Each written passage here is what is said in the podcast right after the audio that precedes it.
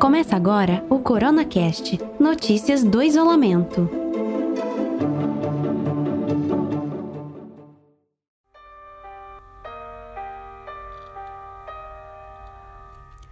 Distâncias em tempos de corona.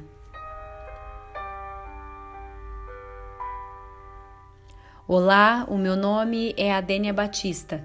Eu sou apresentadora e produtora deste podcast, cujo o objetivo é fazer um mergulho nos aspectos humanos, ou seja, as pessoas e as histórias que estão por trás dos números. Esse episódio abordará todos os aspectos da palavra distância e o que ela causou na cabeça de milhares de paulistas a partir do dia 17 de março, data em que o estado registrou sua primeira morte por Covid-19. O paciente era um homem morador da capital com 62 anos.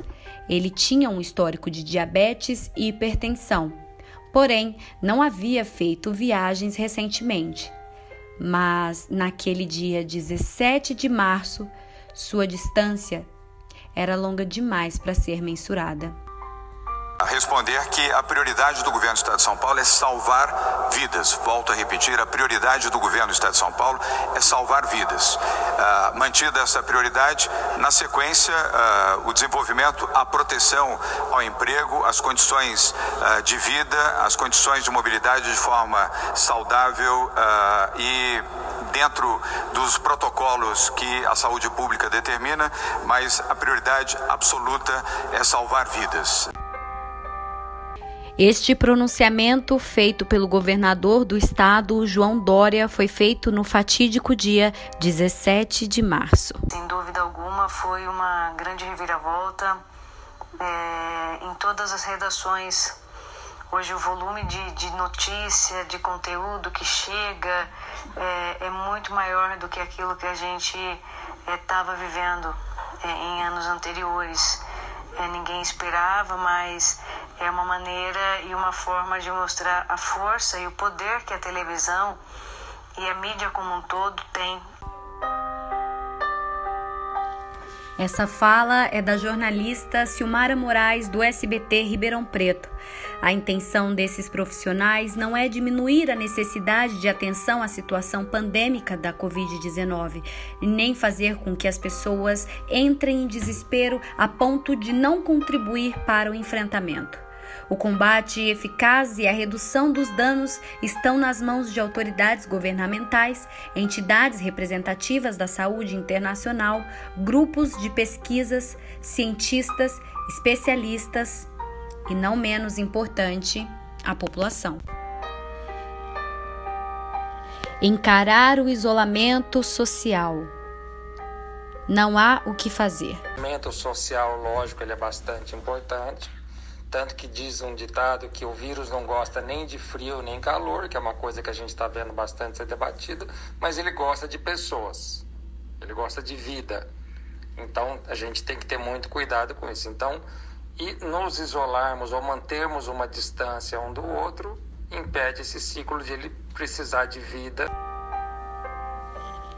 Essas falas de especialistas temos ouvido com muita frequência.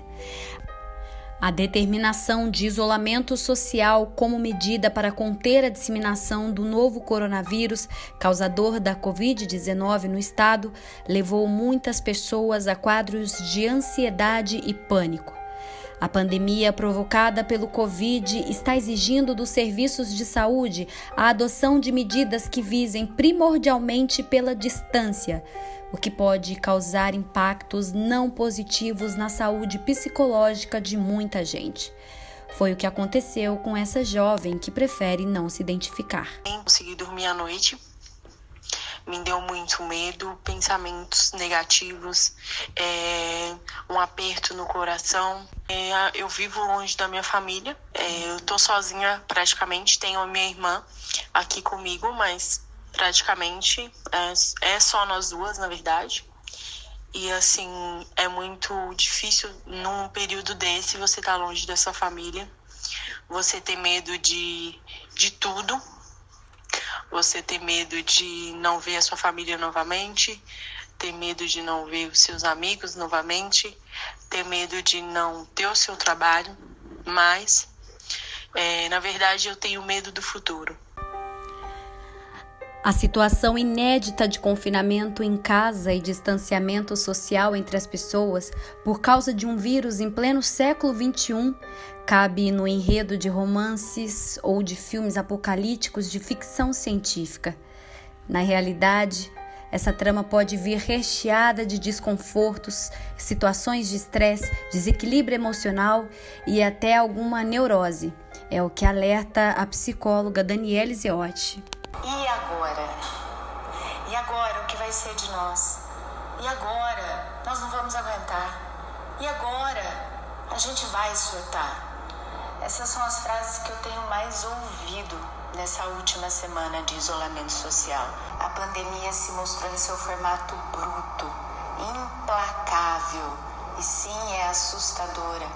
Assusta a gente ter que ficar em casa. No último dia 8 de abril, mais uma vez a palavra distância tornou a martelar nossas mentes.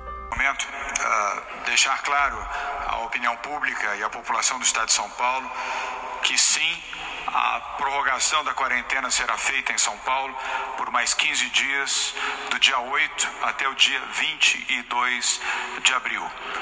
Volto a repetir, sim, a quarentena prosseguirá de 8 a 22 de abril, 15 dias, portanto, em todo o estado de São Paulo.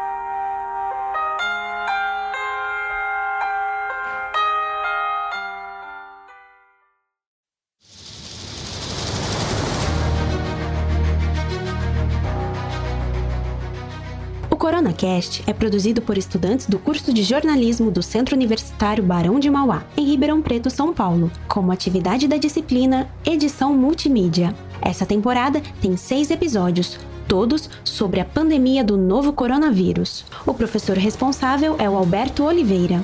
O curso é coordenado pela professora Carmen Silva Porto Brunialti Justo. Kaique Figueiredo é o nosso sonoplasta e técnico de áudio e a locução traz a voz da Priscila Figueiredo. Os dois são nossos ex-alunos e formam um lindo casal. A identidade visual e o design gráfico levam a assinatura de Glenda Martins, talentosa artista e estudante do curso de design gráfico da Barão. A publicação dos episódios é feita pelas futuras jornalistas Ana Beatriz Moreira e Letícia Marques, que também atuaram como monitoras do projeto. A todos e todas, fica aqui o nosso muito obrigado pelo excelente trabalho que vocês fizeram. Assine o CoronaCast em seu aplicativo favorito de podcasts e receba notificações quando os novos episódios forem publicados. Obrigado por sua audiência e até o próximo episódio.